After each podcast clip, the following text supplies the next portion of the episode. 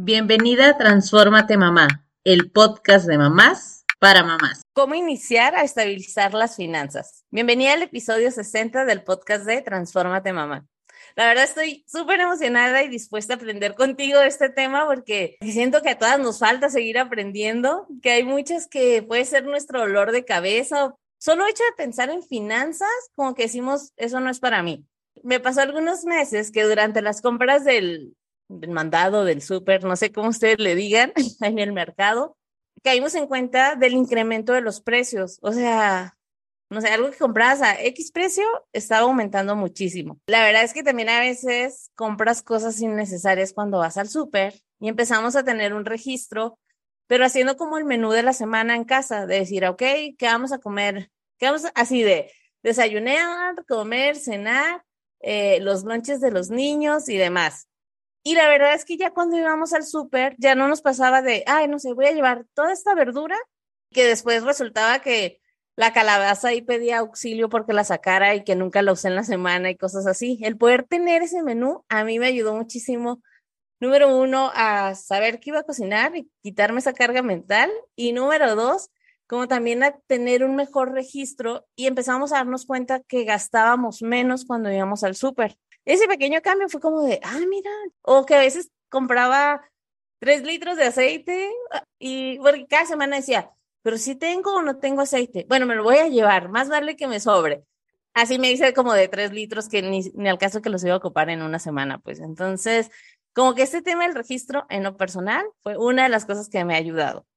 Y de la mano con esto, otro punto súper importante que viene a mi mente es cuando se habla de las finanzas, el tema del ahorro porque siempre surgen gastitos y que la familia y que los hijos y o darnos estos gustos que a veces creo que nos hemos mal acostumbrado y eso ya lo veremos con, con nuestra experta invitada, porque a veces como de, ay, me lo el clásico me lo merezco, creo que lo abusamos de él, por decirlo de alguna manera. Entonces me parece importante que también podamos distinguir cuándo se debe ahorrar, o sea, antes de gastos, después de los gastos. Sí se tiene que tener un objetivo, no se tiene que tener un objetivo del ahorro o solo para lo que salga, los imprevistos. Así que invité a Mate Alonso de 365 Patrimonial, contador público. Ella se dio cuenta y me encanta esto que pone y comparte porque dice que ella se dio cuenta de que la manera en que nos enseñan las finanzas suelen ser muy restrictivas y hasta autoritarias provocando que se sienta vergüenza y menos motivada de cuidar el dinero. Y yo dije, sí, sí soy yo. Así que bienvenida, Mate, ¿cómo estás? Muchas gracias, Blanca, por invitarme a, tu podcast. La verdad es que estoy muy entusiasmada y sí, como acabas de mencionar, la verdad es que nos enseñan eh, finanzas casi, casi con, con el zapato o con la chancla en la mano, ¿no? Y tienes que ahorrar y, y, y, tú así como que te sientes amenazada y obviamente cuando ya eres adulto independiente y empiezas a tener pues tu familia, pues obviamente lo que aprendiste es lo que haces y a veces estamos en piloto automático y luego no entendemos por qué lo hacemos y hacemos un montón de chucherías y cometemos errores al momento de querer pues organizar nuestros números.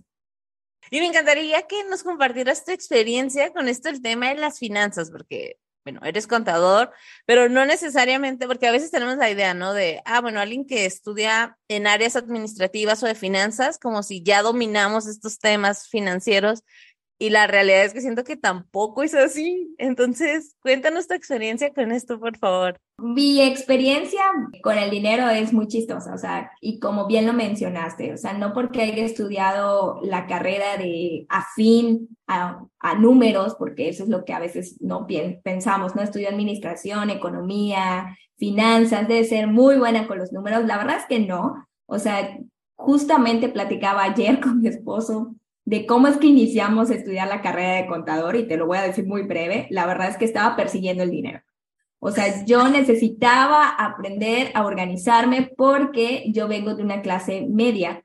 Entonces mis papás hacían un montón de sacrificios eh, por mi educación, eh, por la casa y otras cosas, ¿no? Entonces, obviamente, ellos tuvieron una mala relación con el dinero y tener 18 años y decir, bueno, te crees adulto independiente, el centro del universo, pues cuando me tocó elegir carreras, pues dije, necesito una, necesito empezar a ver qué onda con el dinero y estudié esa carrera, ¿no? Que creo que en unos años yo sentí que era un autogol para mí porque la verdad salí y no entendí nada, honestamente, o sea, nunca me llevé bien con el dinero porque vi que era más allá y ahí va la cosa, o sea, me casé, cuando vives con tus papás, pues obviamente no ves esa carga en sí, que claro que tienes que aportar, yo desde pequeña mi papá cuando estaba en la universidad nos inventaba impuestos, un montón de impuestos. Simple y sencillamente no tenía una buena, buena comunicación con el dinero, o sea, no quería decir, oigan, me falta dinero, necesito que me completen. Y él empezaba a decir, creaba impuestos, ¿no? Ya tienes 18 años, impuesto a la comida, impuesto a esto, impuesto a lo otro, o sea, peor, ¿no? ¿Tú ganabas? O sea, ¿tú trabajabas para eso entonces, Mate? Sí, claro, yo trabajaba, o sea, porque pues estudiaba y trabajaba. Entonces, obviamente, ajá, mi papá cuando veía que, ah, miren, ya tienen recursos, ya tienen dinero, bueno, pues imagínate para que veas a cómo les digo que me den dinero porque necesito para la casa. O sea, y él empezaba a inventar que impuestos, que no sé qué, que no sé cuándo. Aunque te digo, estudié contabilidad, yo apliqué todo lo que mi papá me enseñaba de estar prestando, luego devuelvo, mi mamá entrándole a las tandas, porque así era su modus vivendi. O sea, yo así lo aprendí y así lo llevé a la vida adulta por mucho tiempo hasta que me casé. Vaya, el balde de agua fría, porque pues obviamente, aunque yo trabajaba y yo también decía, soy muy buena administrando obviamente, el dinero de los demás menos el mío. Entonces el mío era un relajo. O sea, ¿tú eres buena administrando los demás? Yo era buena, yo era buena. Era buena administrando los demás menos a mí misma. ¿Por qué? Porque tenía muchas eh, cosas que aún no entendía, como tú dices, o sea, ¿por qué hago lo que hago? O sea, ¿por qué digo me lo merezco? O sea, ¿por qué si sé que es algo malo? ¿Por qué? Porque obviamente la primera educación se aprende en casa. Entonces, yo la verdad tuve una educación en cuanto a temas de, de dinero no muy buena. Si me voy más para atrás, porque yo siempre digo, el que no conoce su historia está condenada a repetirla. Mi mamá eh, fue la primera mujer en su familia de empezar a trabajar, entonces el hecho de que de que mi papá sufrió un accidente, entonces ella se hizo cargo de toda la casa, mi papá se incapacitó, entonces fue un merequetengue que en vez de que nos ayude, como que nos empeoró la situación, ¿no? O sea, claro. un, un relajo. Y obviamente lo que aprendes, lo que te dicen, lo que ves de niño, pues obviamente de adulto nadie te enseña pues administrar tu propio dinero. Ojo, ya dije lo más importante, tu propio dinero. Tal vez el de los demás sí, que eres muy responsable, que no, esto es del trabajo, me pueden correr por, por, lo mismo, porque tú en tu mente es mi trabajo, me pueden correr, me pueden hacer eso, entonces procuras, ¿no? Ser lo más cuidadoso, sobre todo, eh, pues obviamente también venimos, veníamos de esa cultura, ¿no? De que, que se tiene que entregar todo laboralmente, todo tiene que estar bien. Entonces, bueno, pues, ¿qué pasa? Pues ahí sí me casé, me casé y ahí vi la realidad eh, sobre todo porque pues yo vivía al día, porque eso me enseñaban mis papás. Yo siempre he dicho que las finanzas personales son personales, entonces cuando ya tienes a otra persona, entonces esa persona pues obviamente tiene otra idea con respecto al dinero. Entonces ahí viene el primer choque cultural, ¿no? De que yo tengo esta idea, él tiene esta idea y luego sopas. El caso es que cuando me caso me quedo sin trabajo y lamentablemente pues se descubre que vivo al día. Entonces, como se descubre que vivo al día, y ahí comienza mi desastre, evidenciarse más de lo normal. Entonces, mi esposo sí sabía que tenía problemitas con el dinero, pero no sabía el nivel. Y aquí sí fue algo muy difícil, porque obviamente yo siempre he dicho, que cuando el amor, eh, perdón, cuando el hambre entra, el amor sale por la ventana. Y es un hecho. O sea, yo me acuerdo que mi esposo, o sea, no podía también con la situación porque era demasiado. O sea, él, como les digo, o sea, él venía de otra cultura con respecto al dinero. También tiene sus tabús. No es que sea perfecto, pero tenía una mejor organización. Y cuando ve esto, pues quiere ayudarme, pero también tiene miedo. Entonces ahí también como que tuvimos igual nuestras primeras crisis eh, matrimoniales porque pues él decía, esto que está pasando en el futuro, no es que nadie te puede cambiar, pero él ya empezaba a proyectarse que esto en el futuro me va a dar consecuencias a mí y no sé si voy a soportar esta situación, o sea, no sé si voy a estar soportando pagar deudas ajenas, ella no se controla, o sea, no me veo, ¿no? Y ahí es cuando empiezan las crisis. O sea, por más que quieras a la persona, hay cosas que sí fragmentan la relación y el dinero mal empleado, mal utilizado, mal aprovechado, sí fragmenta. Y sobre todo cuando quieras empezar a construir una familia. Obviamente, por toda esa crisis, cuando toqué fondo, yo lo trataba en ¿Qué, medios... ¿Qué hiciste, Mate? O sea, tuviste que llegar y decirle, así está mi cuenta en menos no sé cuánto. ¿Cómo, ¿Cómo, Pues fue ese momento? Pues fue muy doloroso porque el momento que llegó para admitirlo es que yo estaba en el hospital tratando de salir de una crisis asmática porque no podía admitir que tengo un problema con el dinero. Entonces tuve que llegar a un hospital, no tenía ni siquiera para pagar el hospital y cuando ya entendí la magnitud del desastre que ya estaba generando como un tornado, mis suegros vinieron a pagar la cuenta. Cuando él no podía pagar la cuenta porque estaba pagando mi tarjeta de crédito y tuvo que llamar a, sus papás para ayudarme. Y ahí sentí que se me derrumbó el mundo, ¿no? O sea, ¿qué pensarán?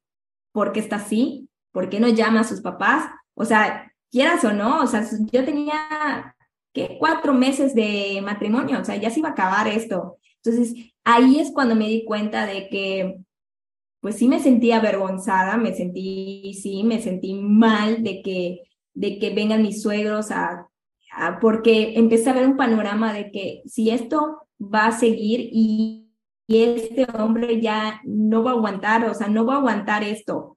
Y ahí es cuando tomé la decisión. Yo creo que cuando una persona toma la decisión, en mi caso, ese fue como que mi punto, como que mi fondo. Ver que llegué a un hospital, ver que no podía pagar el hospital, ver que tuve que pedir auxilio ni siquiera a la persona más cercana, sino que a otros terceros y que ahora todo el mundo sepa que soy un caos con el dinero. Creo que me sentí tan avergonzada que es cuando yo dije, no, tengo que empezar a cambiar. No, no puede ser porque porque igual no aprendía, o sea, ya veía a mi esposo como mi banco de, en el sentido de que, ah, pues ya me está ayudando, no es que tenga mucho dinero, pero ah, mínimo está pagando el mínimo, lo puedo seguir. Y con eso podemos. Con eso podemos y con eso, pero ya llega un momento en que pues el hombre vio, se cansó, ya no pudo en tan poco tiempo y tuve que llamar a sus papás. Entonces es cuando vi un panorama de que, a ver, espérate, si esto continúa, esto va a ser siempre, o sea, siempre vamos a tener que llamar a sus papás o siempre vamos a llamar a alguien para que nos, no, y que, o sea, dije, no, basta. Y ahí es cuando empecé a tomar ya las riendas. Pues obviamente mi dinero no fue fácil, fue difícil. A veces la gente piensa que trabajar con el dinero es, ya está, listo, ya me salió. Pero la verdad es un trabajo constante porque, como te dije al principio, o sea, venimos de papás, venimos de crianza, entonces el hecho de que modificar hábitos, rutinas, forma de pensar, no es tan fácil ni en un curso, ni en un mes, ni nada. O sea, esto es prueba y error, porque... Es un tema de hábitos, ¿no? Siento que es igual que cualquier otro hábito, que tienes que trabajarlo de manera diaria, constante, súper enfocada en, en, el objetivo, en lo que quieres. Y fíjate que tu historia, gracias por compartir tu historia, porque más o menos la había escuchado y me impactó bastante de, de, pensar en esto, que a veces en la cultura mexicana, y voy a hablar al menos en México, siento que el tema del dinero era como tema de adultos, ¿no? Como esto no es para, no es para todos, es solamente para adultos. Cuando yo era pequeña, fíjate que me, me desbloqueaste un recuerdo, cuando íbamos a hacer la despensa, mis papás, igual, clase media, ambos trabajaban, no sé si la manera en que ellos comunicaban acerca del dinero yo desde muy pequeña, cuando íbamos a hacer las compras de la semana, me daba miedo llegar a la caja. Era como de, ay, ¿y si nos va a alcanzar? ¿Si van a traer suficiente para pagar? Porque tal vez ellos decían como no nos va a alcanzar en el día a día. Entonces, cuando en el momento de ya estar en caja, mi pensamiento siempre era, y desde bien chiquita, pues así bien morrita, diciendo de, si nos alcanza el dinero, y siempre alcanzaba, o sea, no, no sé por qué tenían como esta idea, pero yo recuerdo que para mí causaba como este estrés de, ¿y si no nos alcanza? Sí. Las cosas que a veces nos están diciendo nuestros papás o que se están comunicando, es como nosotros hijos vamos percibiendo el tema del dinero. Sí, y sobre todo, eh, a mí me pasaba mucho, mi mamá siempre inconscientemente, porque pues igual, o sea, yo aprendí y eso quiero que también la gente entienda.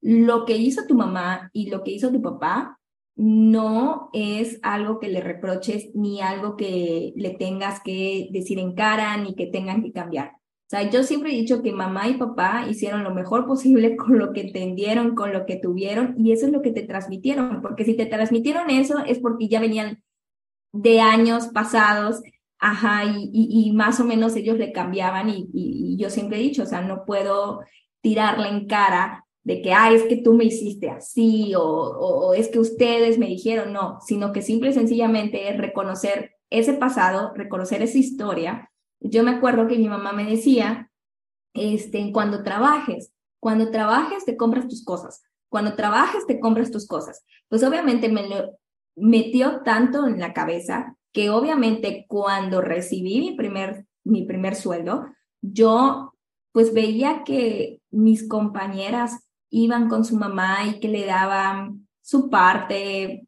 en fin, ¿no? O sea, yo la verdad no le entendía. Y yo dije, bueno, pues voy a preguntarle a mi mamá qué voy a hacer con mi dinero. Entonces, bueno, ¿qué voy a hacer con este? Porque no había entendido que era mío. Y cuando ella me, me dijo, es que esto es tu dinero, enseguida el flash de, sí, cierto, ella me dijo que cuando gane mi dinero es mi dinero y no tengo por qué preguntarle. Entonces, yo lo veía así de, no, o sea, son cosas que como que hacen clic y a veces la manera en cómo comunicas esos temas, eso sí, cabe aclarar, a mí no me gusta que le hablen de y que empiezan a hablarle a los niños de que de las inversiones y cosas así. No, o sea, el niño eh, hay ciertas edades donde se tiene que empezar a enseñar pero no de una manera así de que quieras que sea un emprendedor desde que tengas cinco años. O sea, eso también quiero aclararlo porque veo muchas cosas, digo, no, o sea, el niño ahorita está para divertirse, o sea, el niño es, más que nada eres tú en la manera en cómo se lo comunicas, no, no, no le, tampoco le nubles todo, o sea, yo siento que la manera en cómo de una de las cosas que empecé a trabajar cuando empecé a hacer las pasas con, mi, con el dinero es la manera en que yo me hablo. El poder de las palabras impactan muchísimo. Por eso a veces cuando yo les digo a mis estudiantes, y siempre los recuerdo, en cuanto al tema del ahorro, que es algo que siempre nos han inculcado, más que los gastos, porque los gastos no tanto, pero siento que en el ahorro sí, en el ahorro siempre nos han inculcado de que, pues obviamente, de que te vas a arrepentir si no lo haces ahorita, de que luego me vas a recordar, de un montón de cosas, ¿no? Entonces, como que eso da, da miedo. Y eso, pues obviamente, yo les, les digo, o sea, no es un número, o sea, son objetivos, o sea, nosotros no ahorramos números, ahorramos objetivos. Y es lo mismo acá, el poder de la manera en cómo te hablas impacta. Si tú te dices, no soy buena con los números, pues no eres buena con los números. O sea, tú ya lo decretaste, tú ya lo dijiste, ya está. Dije, no eres buena con los números. Pero si empiezas a ser amable contigo mismo, es, no, no lo entiendo. O sea, ¿cómo puedo entender esto? O esta situación, ¿qué me está queriendo decir? Se va a ser mucho más fácil dar la apertura a que conozcas y aprendas a administrarte. Pero a veces lo mismo, como nos enseñan a la fuerza, queremos aprender finanzas a la fuerza. Cabe aclarar que no quiero que nadie tenga una crisis asmática y que vengan sus suegros a rescatar. No, sino que tú ya ahorita en, en este panorama digas, ¿de verdad estoy satisfecha con esto? ¿Qué me están diciendo? O sea, ¿estoy satisfecha con los números que estoy viendo? ¿Tengo la capacidad de generar más? ¿Tengo la la capacidad de administrarme mejor, qué requiero para mejorar. O sea, ese tipo de, de, vaya, de expresiones es mucho más fácil que eres una tonta, eres una bruta otra vez, porque impactan y impactan muchísimo en la manera en cómo te desarrollas. Programación neurolingüística, fíjate que justo nos tocaba un personaje que nos decía, no digas eh, no sé, o sea, di quiero aprender, da esta apertura a que quieres aprender, dando la apertura a tu cerebro del quiero aprender, no sé cómo hacerlo, la, la, la, di quiero aprender, entonces estás abriendo esa, esa posibilidad a aprender acerca de este tema. Y la verdad es que me encanta y procuro aplicarlo en muchas cosas en mi vida. Y ahorita que lo dices me hace sentido, ¿no? Es también tener esta apertura con el tema del dinero. Mate, yo tengo mil de dudas, regresando ahorita al tema del ahorro, porque siento que, como bien lo dices, es todo un tema tabú. Nos han dicho muchas ocasiones esto de que ya vamos tarde con el ahorro, nuestra generación ya no nos vamos a, o sea, ya no va a haber un fondo de pensiones, a veces como que todo este tipo de mensajes, también algunas personas las alejan más, es como, ay, debería estarlo haciendo o ya voy tarde, entonces ya no sé ni por dónde iniciar. Ah, hay tal vez quien se activa, pero también quien se cierra totalmente. ¿Qué pasa con el ahorro? ¿Cuándo se debe considerar? ¿Todos podemos ahorrar realmente? O sea, alguien que te diga, es que yo no puedo porque no me queda ni un pesito a la semana. A ver, cuéntanos eso. ¿Cómo empezamos con el ahorro? Mira, el ahorro prácticamente es un hábito, o sea, es el hábito de apartar algo de tus recursos para ser, ojo, utilizado en el futuro. Yo creo que la gente ve al ahorro como algo que no se toca o como una colección de, no sé, de estampitas o algo así. Yo siento que así lo ven. O sea, la verdad es que el ahorro es su, vaya, su definición es quitar una parte de los recursos para ser utilizado en el futuro. O sea, lo vas a utilizar. Por eso lo estás apartando, porque lo vas a utilizar. Entonces, creo que ahí estamos mal. Entonces, ahí es cuando yo pienso de que mucha gente dice, no, es que el ahorro ya no lo voy a utilizar, ya no lo voy a ver, es que ahorita lo necesito. Y todos estamos en el ahorita, en el ahorita, en el ahorita. Si el día de mañana, que es una pregunta que siempre hago, si el día de mañana a lo mejor ya no recibes ese ingreso o esa aportación, ¿por cuánto tiempo te puedes mantener sin recibir ese dinero que estás acostumbrada a tener? ¿Por cuánto? ¿Tres días? ¿Dos días? ¿Un mes? ¿Un año? Por eso es importante tener esa, es eh, prácticamente el ahorro, porque si el ingreso se suple tú ya al menos ya tienes un apartado para seguir alimentando o para seguir manteniendo tu estilo de vida. Entonces, no es eh, que sea algo difícil, sino que más que nada es también tener esa apertura. Yo siempre he dicho esa apertura, es si el día de mañana yo dejo de trabajar y no cuento con ningún apoyo, en, con el dinero que tengo, ¿hasta dónde puedo soportar?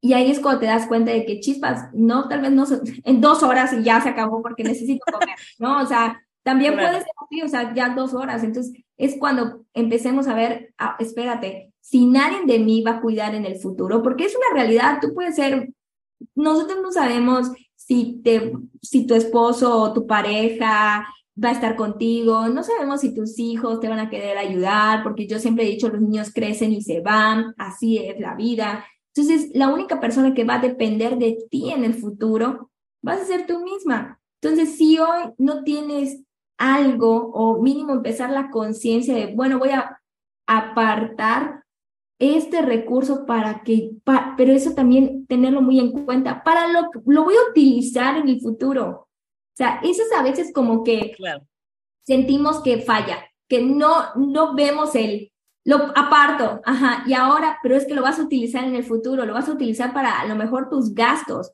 Por ejemplo, para ahorrar para el retiro, es mucha gente dice, es que estoy ahorrando para el retiro. Bueno, es que tú ahorita tienes un estilo de vida y lo que tienes que ver es que en el futuro tú sigas conservando ese estilo de vida. Entonces tengo que apartar ese recurso para que al en el futuro yo ese dinero lo utilice para seguir con mi estilo de vida. Y creo que es ahí donde se pierde todo. O sea, se pierde el hecho de que el dinero, el ahorro se utiliza, no solo se guarda. Se guarda, claro, cuando se tiene un objetivo. O sea, por eso lo estoy guardando, porque mi objetivo a lo mejor es comprarme mi carro, ahorrar para el retiro, ahorrar para el bautizo, ahorrar para el parto, ahorrar para lo que tú quieras, porque tú ya tienes un destino.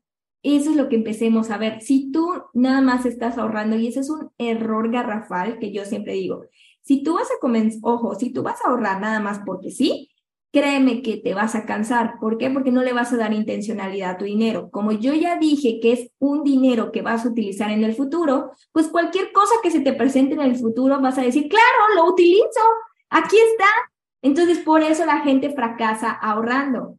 Por eso eh, también hay que empezar a generar ese hábito y esa conciencia de que necesito apartar para algo. O sea, puedes comenzar con un reto de ahorro mínimo para tener cuál es el objetivo.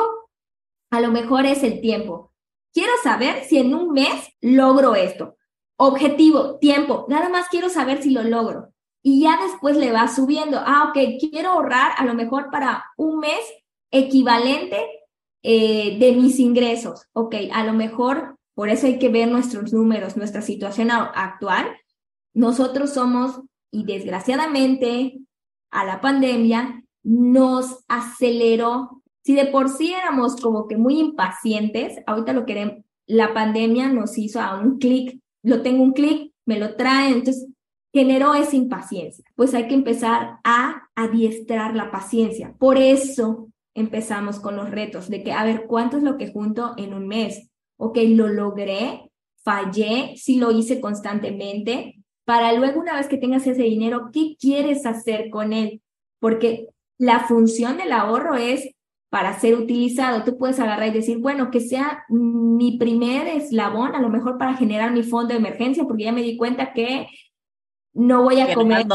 Ajá, ya sabes, o sea, bueno, va a ser mi primer eslabón. Ok, y así empiezas a hacer tus metas. O simple y sencillamente, ah, mira, voy a comer rico con mi familia, también se vale. Pero el chiste es que empieces a acostumbrarte para que al final, ahora sí ya puedas subirte a las grandes ligas, que ya tengas la constancia, ya tengas la disciplina, ya puedas ponerte, no, pues un porcentaje equivalente a mis ingresos, porque de aquí a tanto tiempo ya, lo, ya puedo lograr cierta cosa y así sucesivamente. Pero no todo se logra de la noche a la mañana cada quien es diferente. Hay gente que a lo mejor nada más era buscar su foco y lo logra. Hay gente que sí necesita ir a baby step, o sea, de que comenzar con un reto de tiempo, luego con el reto de objetivo, luego con apartar ahora sí el 10% de sus, de sus ingresos sin que afecte todo lo demás. Entonces sí es paulatino y dependiendo de la persona. ¿Tú estás a favor o en contra de las tandas, Matt? Las tandas se crearon para generar el hábito del ahorro. Es decir, una, cuando yo a veces enseño a ahorrar, yo digo, pues, ¿por qué la tanda? La tanda es como tener una accountability partner. Es decir, tienes una persona que obviamente te va a decir, oye, hay que ahorrar, oye, hay que ahorrar, oye, ahorrar. Y al final nosotros somos seres sociales y la presión ya de no quedar mal hace que tengas pues, cortisol y lo quieras sacar, ya, ¿no? O sea, de que lo estoy logrando. Pero ya hacerlo como modus vivendi, ya no estoy de acuerdo. O sea, para iniciar está bien porque tienes la presión de que dices, bueno, es como, como vas al gimnasio, yo así lo veo. Tengo que llevar, si yo soy de esas personas que yo no, no, la verdad, se me dificulta hacer ejercicio. Para empezar a agarrar el hábito del ejercicio, necesito ir en grupo porque me siento motivada, siento que la otra persona lo está haciendo igual que yo, o sea, estamos como que en la misma frecuencia, así sucesivamente hasta que ya por mí misma lo puedo hacer. Para eso se crearon las tandas, o sea, de que tengas a ese, a ese grupo de cuando mucho cuatro personas vayan y estén ahorrando, cuando mucho cuatro, pero ahorita ya se volvió como un negocio, o sea, al final cuentas se volvió un negocio y ya entran 10, 20, 50, entonces para eso mejor yo lo hago, voy a un instrumento financiero que, que me dé aunque sea un rendimiento y me lo conserve con el tiempo, entonces por eso yo digo, o sea, para iniciar, para que tengas esa de esa responsabilidad y que no quedes mal, sí lo recomiendo, pero ya que sea tu modus vivendi, no. Me encanta. Y sí, porque siento que hay personas que casi casi va terminando una, están iniciando otra y demás, ¿no? Que, que se vuelve como el, como el día a día Claro, a mí me daba mucha risa porque me acuerdo que mi mamá, como te dije, mi mamá era de tandas, o sea, mi mamá decía, ay, es que ahorré en tanto tiempo, no sé, empecé a ahorrar, no, porque así te lo dicen, dos mil, dos mil a la quincena, y ahora me voy a meter a uno de diez mil al mes. Entonces yo decía, wow, o sea, diez mil al mes, o sea, para que se, tu dinero se devalúe con el tiempo, si hay ciertas cosas, o sea, pero a veces la gente ya lo agarra como que prefiero viejo conocido que malo por conocer y obviamente por usos y costumbres que prefieren seguirlo. Cuando ya logran, y les digo, he visto tandas así de que, ¿en serio? O sea, y después dicen las personas que no pueden ahorrar, o sea, de mil a la semana, dos mil a la quincena, diez mil al mes. Entonces yo estoy súper impactada en esas cosas. Entonces yo digo, bueno, o sea, aunque queden diez mil, prefiero mejor tener diez mil con cien pesos el siguiente mes. Eso es lo que también quiero, que no estoy en contra, pero ya que cuando se vuelve modus vivendi, ya siento que no, o sea, ya tienes que darle un, un up a tu ahorro, o sea, ya tienes que pasar al siguiente nivel. Sí, y que lo puedes aprovechar mejor, como tú dices, ya, si ya tienes este hábito, pues inviértelo en una cuenta que te va a dar rendimiento, ¿no? Aprovechalo, que ya, ya traes este hábito de guardar cierta cantidad de dinero. Claro, y siempre teniendo en cuenta el objetivo. O sea, el dinero, yo siempre he dicho, el es un como que el dinero que nada más tienes, nada más para hacerlo crecer, es dinero igual a la basura. O sea, tienes que saber para qué. Porque si, ah, mira, hoy te dio, ah, qué bueno. Si nada más lo estás metiendo para ver qué onda, o sea, como que, ah, mira, hoy me dio, hoy no me dio, hoy aguanto, hoy no aguanto, bueno, está bien, pero tú estás consciente de que tu objetivo nada más es para jugar como si fuera al azar. Pero si tú ya estás diciendo, no, yo estoy ahorrando, lo estoy metiendo en un instrumento financiero porque yo en cinco años me voy a mudar, me voy a remodelar mi casa, voy a empezar a ver otras cosas, tú tienes que estar monitoreando. Eso también es un como que un mito romantizado de dejo mi dinero trabajar y ahí se queda. No, no es tan así, o sea, tienes que empezar a medir si estás llegando a tu objetivo, porque si solo lo meto allí a, ver qué onda, está generando algo. Bueno, entonces eh, está generando, nunca vas a saber si estás yendo bien, si estás yendo mal, si te falta, si te sobra, entonces nunca, entonces, pero también eso nos da miedo, ¿no? Me acuerdo que eh, otros, esas creencias limitantes, yo me acuerdo que mi abuelita decía, no cuentes el dinero hasta el final porque estás salando, ¿no? O sea, cuando a veces eh, no se hacía cierta cosa y, ay, voy a contar cuánto ya vendimos. No, no, ven, no, no, no, no, estás salando, estás salando hasta el final, hasta el final. Yo así como que, ¿no? Entonces son usos y cosas que a veces se nos queda y por eso a veces no, no quiero revisar lo de mis revisiones, no quiero revisar eh, mis inversiones porque, porque, ¿qué tal si veo algo que no me... Es eso, tenemos que ver, eh, tenemos que ver la realidad o hay el otro panorama, la persona que a cada rato entra y, ay, no me volví millonaria. Pues claro que no, porque tampoco es un instrumento como una varita de Harry Potter, o sea, que también tiene que premiar la paciencia y, y obviamente tú debes seguir trabajando por ese objetivo, seguir metiendo el dinero para que a futuro veas el resultado. A mí me pasó con una chica de que igual, o sea, te digo, hay dos panoramas. La persona que no quiere ver que, que ahí se queda y luego me sorprenda, como la vida es sorprendente, o la persona que al día siguiente quiere volverse eh, Kim Kardashian. Exactamente. Son como que esos dos extremos que normalmente veo con la gente y no, pero por lo mismo, por toda la desinformación romantizada que es el mundo de las inversiones. Deja dormir tu dinero, que eso nunca me ha gustado, o eh, te vas a hacer multimillonaria. invirtiendo. Sí, El maestro de contabilidad de la universidad nos decía, dinero, así la explicación más sencilla del dinero dice, dinero que no genera dinero no es dinero cosas que, recuerdo de contabilidad, pero esa frase me encantó del maestro porque me hace todo el sentido, es cierto, o sea, sí tienes que trabajarlo, no es algo que va a llegar de inmediato, también este tema de la inmediatez que tenemos, que como bien decías, nos hace creer que ya mañana nos vamos a volver todos millonarios, eh, nada más por invertir en cualquier cosa, ¿no? En una fracción de acción. Además, ni siquiera es una acción, es una fracción de acción.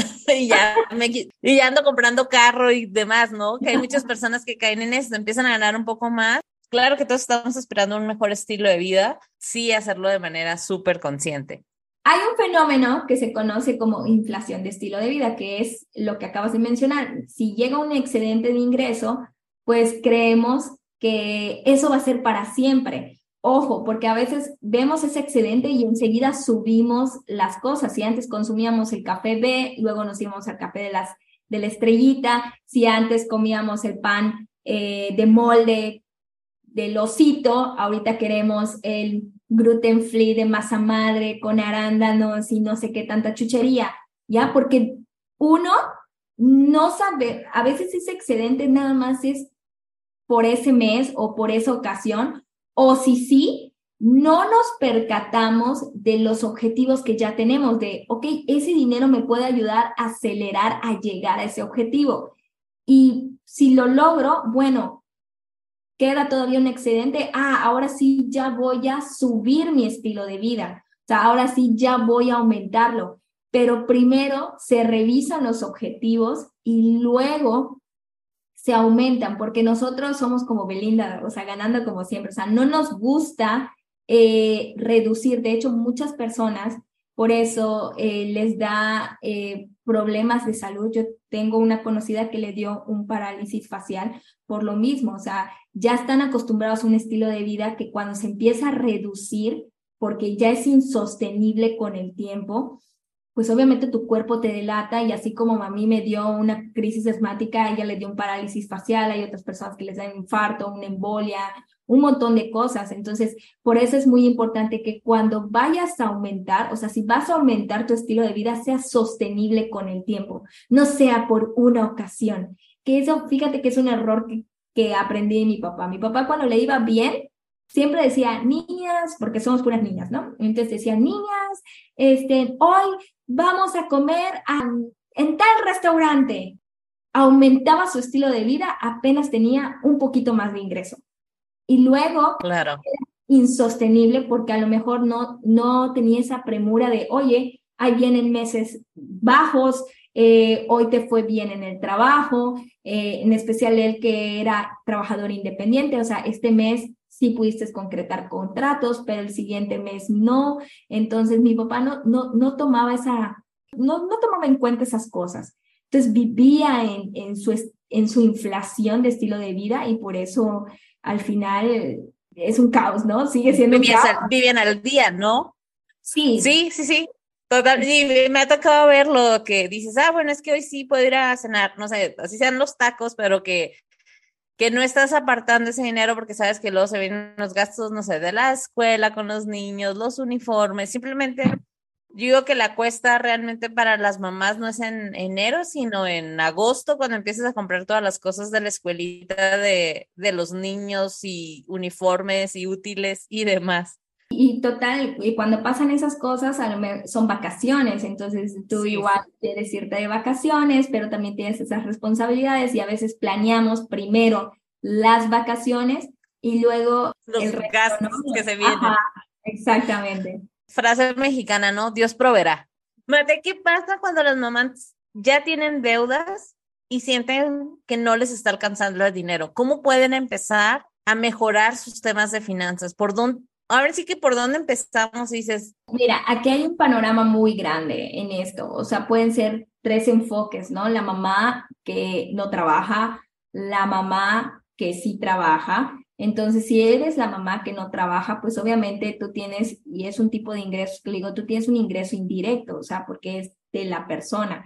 Aquí procurar, eh, si tú llevas la administración de tu hogar, es procurar eh, tener sobre todo muy claro los gastos, pues los gastos variables, ¿no? Como la comida, buscar alternativas, igual que sean nutritivas, pero buscar a lo mejor alternativas, hacer menús, o sea, entre las cosas que, que están en tu control, que viene siendo a lo mejor la administración de ciertas cosas, ahí es donde puedes ajustar, ¿ok? Donde puedes ajustar y ese dinero que liberas ya podría ser para ahorrar, o sea, para algún imprevisto que tengas en la casa, porque pues es como yo siempre digo, o sea, a veces puede venir tu esposo y dices, pues es que no tengo, no me ha pagado y a lo mejor hay una emergencia, ¿no? Se enfermó el niño, incrementó cierta cosa, entonces tener siempre, aunque sea ese dinerito, te pasan el dinero y está muy exacto, pues empezar a ajustar para que cuando se libere ese, ese dinero tenga un objetivo, a lo mejor un pequeño fondo de emergencia. Ahora, si tú recibes dinero, es muy importante también que empieces a apartar una cantidad, sobre todo empezar a tener ese hábito de, ok, sí, son para mis cosas, porque sí, me, me me retribuyen, eh, pues obviamente toda la labor que hago en el hogar, pero también tengo que estar consciente de que la única persona que va a cuidar de mí en el futuro soy yo y empezar a anticiparme y a reservar una cantidad, aunque sea un hábito, para mí, para mí en el futuro. Eso vendría siendo, por ejemplo, el panorama pues, de la mamá de que a lo mejor no trabaja. Ahora, la mamá que sí trabaja, que sí tiene sus ingresos propios, pues aquí eh, mayormente el descontrol es cuando se tiene, digo, no sé todas, pero la, mayoría que, de que veo en casos es desde sus finanzas personales.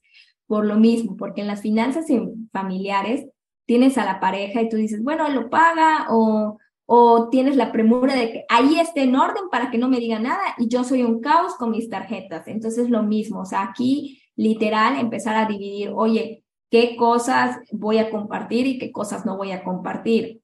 Eh, tengo que empezar a ahorrar también, si en dado caso yo ya tengo hijos, bueno, las responsabilidades, cómo van a estar. Vamos a también darnos prácticamente informes con respecto al dinero, porque pues eh, siempre a veces me dicen, es que lo paga, sí, pero si el día de mañana él pierde su trabajo o tu pareja pierde su trabajo, ¿quién lo va a pagar? Lo vas a pagar tú. Entonces tienes que estar consciente de lo que la persona aporta y por cualquier cosa, para que tú también empieces a generar ese fondo de emergencia personal para tus cosas personales y también empezar a generar ese fondo de emergencia para las cosas familiares, para que tú también digas, ay no, yo pude, porque nos encanta hacer eso, ay no, tuve que poner todo, tuve que rescatar, tuve que, no es tan así, sino que también igual tener, oye, hay que empezar a tener un fondito de emergencia eh, familiar por si el niño se enferma, el niño es de los dos, si se descompuso el auto, es de los dos, si se chocó, es de los dos, o sea, también por eso les digo separar e identificar qué cosas se comparten, qué cosas no se comparten, porque es como ayer le dije a mi esposo que le pague unas cosas, cuentas claras, matrimonios largos. Entonces también tener ese control de qué pagas, qué pagas tú. Por ejemplo, a mí me tocó, tuve un percance y no podía ir al cajero y, y mi aplicación estaba fallando, entonces yo le dije, pague esas cosas que me corresponden y yo apenas se restablezca lo de mi banca, te lo devuelvo. Y lo mismo, o sea, lo pagó, que eran mis responsabilidades, y simple y sencillamente le dije, hay de dos, o lo compensamos el siguiente mes o te lo devuelvo. Y él me dijo, devuélvemelo porque yo tengo que pagar unas cosas personales. Perfecto, agarrar y devolver.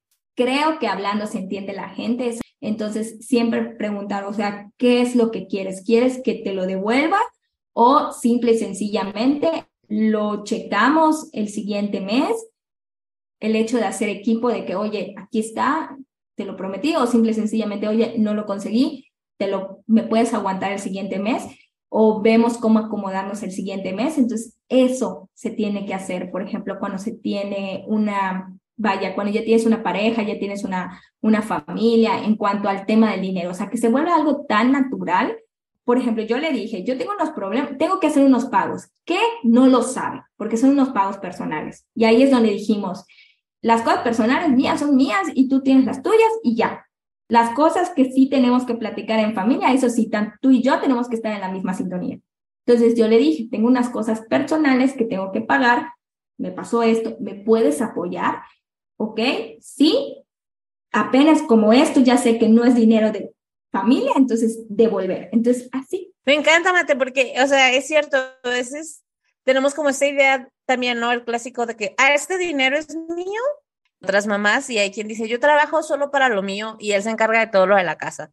Pero ahorita que dices, es cierto, o sea, si él pasa algo, ¿qué va a pasar con todos los gastos que él pueda tener con la casa? O sea, tal vez un uno, dos meses o semanas te toca entrarle con todos esos gastos y al final es un fondo pues en común, pero la importancia que tiene también de hacernos responsables con nuestras parejas de decir, ah, ok, si me prestas, te lo devuelvo. Con mayor razones, no, o sea, tengo que ser clara en la comunicación para que no queden como no sé, como estos también sentimientos o emociones de, ay, cuando me vuelvo a pedir. Y, sí pasa, y sí pasa porque te digo, cada quien tiene una idea diferente con respecto al dinero. Entonces yo siempre he dicho, cuentas claras, matrimonios felices. Cuando son mis cosas personales y sí he tenido, y hasta él me dice, oye, es algo personal. Yo no sé qué sea, porque pues igual ahí tenemos que eh, pues obviamente la individualidad, yo siempre he dicho juntos pero no revueltos, o sea, no sé qué sea, oye, tengo una cosa personal, ¿me apoyas? Sí, no, hasta ahí. Ok, te apoyo. O simple y sencillamente decir, ¿sabes qué? No puedo. Eso también igual me no tengo, no puedo, me encantaría, pero no puedo, o sea, no, ya, o sea, también decirlo y que la otra persona, ya si la otra persona se lo toma mal, bueno, pues es el problema de la otra persona, no tuyo, pero tú ya le, o sea, tú ya te sientes bien de decir no, pero si tú, por ejemplo, empiezas a decir, bueno, es que que eso fue un error que yo cometí también con, con mi papá, de que, bueno, es que yo tengo que pagar esto, pero por favor, si me lo das y que no sé qué, lección de oro, nunca dar desde la escasez. Si tú ya sabes que tienes ese dinero y que tienes que pagarlo para tal fecha y la otra persona te dijo que un día antes lo tengas, es una decisión de alto riesgo. O sea, no. Si tú dices, bueno, tengo este dinero que literal no lo voy a ocupar en siete meses, pero no le vas a decir que lo vas a, que es hasta siete meses, dices literal, ¿cuándo me lo vas a devolver? Ah, no, pues tal fecha, ah, perfecto está bien y ahí puedes empezar a negociar, ¿no? Si, no, si ese día, oye, lo tienes mínimo la mitad, o sea, tratar de, de llegar a un arreglo, pero no todo es así de que, ah, listo, ya, a menos que la otra persona te dijo, ¿sabes qué? No, porque también pasa, o sea, ¿sabes qué? Déjalo. Para la siguiente, lo checamos. Ah, perfecto, pero ya se habló. O sea, ese es a lo que voy. O sea, ya se habló, ya se comentó, ya se dijo, para que no se preste esa mala interpretación, ¿no? Sobre todo eso. Y en tema de familia se me hace súper importante lo que estás diciendo, Mate, porque luego se dan estos préstamos familiares que no sabes si va a haber un retorno o no, y luego ya te agarran de banquito y bueno, no, no se hace toda una fiesta ahí con la familia por esos malos usos y comunicación del dinero, ¿no? Como que o tú puedes ser el banco de alguien o tú estar agarrando a alguien de banquito y que luego, pues ni el banco, porque al banco se le tienes que pagar, ¿no? A esas personas que crees que son como el cajero automático, nada más que te van a estar soltando y soltando. Mate, dime, antes de, de cerrar, porque ya nos emocionamos aquí, ¿Tú cómo puedes ayudar a otras mujeres para ser más amigas del dinero, de las finanzas y de todos estos temas? Cuéntanos. En mi canal de Instagram, el, el canal de TikTok, siempre subimos contenido gratuito, donde pues obviamente compartimos muchos tips que te pueden ayudar sobre todo eh, pues en esto de la organización, de hacer las paces, de educación financiera. También, pues próximamente ya vamos a tener el podcast, ¿no? Que más que nada son como que reflexiones para que te ayuden a accionar, ¿no? Ese es ese típico, amiga, date cuenta que y empiezas a tomar acción, ¿no? Eso viene siendo eh, las cosas que puedes obtener. También hay que trabajar a profundidad y para eso, bueno, pues está el club para trabajar en organización financiera. Digo, hay gente que con dos meses, es una membresía que con dos meses lo logra, listo, ya lo aclaré, porque así es la persona. Hay otra persona que a lo mejor se lleva seis meses porque tiene más, tiene hábitos que tiene que cambiar, tiene que trabajar un poquito más en su organización. O sea, cada quien tiene su ritmo diferente y por eso se hace, o sea, por eso se creó a base de membresía y a un precio muy accesible. Y ya si quieres algo más profundo, bueno, pues son las consultorías. Hasta ahorita están eh, cerradas porque solo puedo atender a tres personas al mes. Entonces, hasta marzo se abren junto con los cursos. Entonces, ahí tienes una amplia gama. Creo que hay muchas cosas donde te podemos ayudar, dependiendo igual del nivel en que estás. Y obviamente, pues aquí, eh, pues es eh, igual este espacio que tú tienes para seguir compartiendo, pues creo que también, e invitar a especialistas en esas áreas, creo que eso hace también que ganas de seguir trabajando en tu educación financiera. Nosotros tenemos aquí en casa tu diario de finanzas, lo adquirimos ahí con Orem porque también dijimos, ya hay que aplicarnos con estos temas. Siempre hay que estar aprendiendo y saber cómo seguir mejorando también con estos temas de pareja, porque siento que es algo de lo que antes ni siquiera se hablaba, de las finanzas familiares. Digo, antes cuando solamente, o las familias donde normalmente el hombre es el proveedor, es como, ah, pues él se encarga y ya, yo no me meto en eso, yo nada más lo que me da. O cuando los dos le entran al tema del dinero, pues es como que cada quien sus cosas, y, pero no hablamos de cuánto gana porque casi casi es un tema prohibido el tema del dinero. Entonces siento que es un tema tabú el tema de las finanzas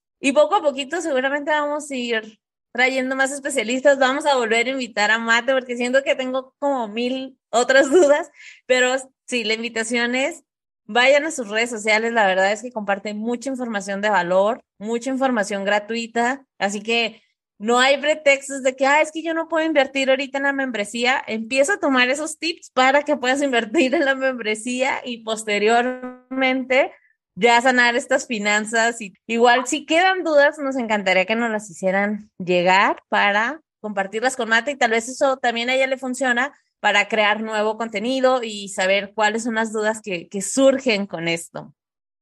Muchas gracias, de verdad, Mate. A ti, Blanca, muchas gracias y espero que les haya gustado este, esto que acabamos de platicar y, y que les sirva muchísimo. Sobre todo que les sirva muchísimo.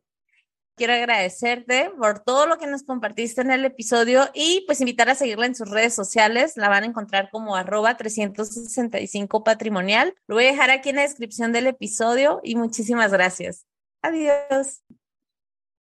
Gracias por escuchar este episodio. Si te gustó, te pido que lo califiques con 5 estrellas y lo compartas con otras mamás. Te invito a seguirme en Instagram en arroba mamá y escucharme la próxima semana en otro episodio del podcast de mamás para mamás. Transfórmate mamá.